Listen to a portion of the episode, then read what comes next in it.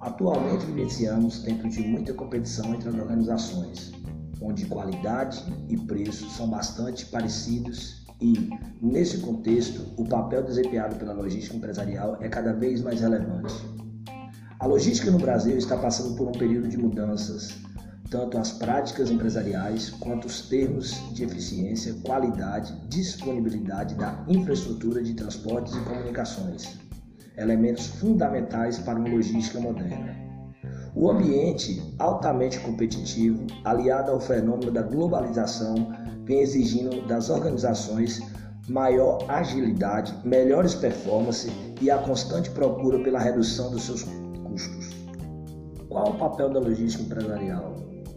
É a parte da administração da cadeia de suprimentos que planeja, implementa e controla de forma eficiente e eficaz o fluxo direto e reverso e armazenagem de bens, serviços e informações relacionadas entre o ponto de origem e o ponto de consumo, com o objetivo de atender os requisitos do cliente. É a que trata de todas as atividades de movimentação e armazenagem que facilitam o fluxo de produtos, de produtos, desde o ponto de aquisição da matéria-prima até o ponto de consumo final, assim como todos os fluxos de informação que colocam o produto em movimento, com o propósito de providenciar níveis de serviços adequados ao cliente e custo razoável.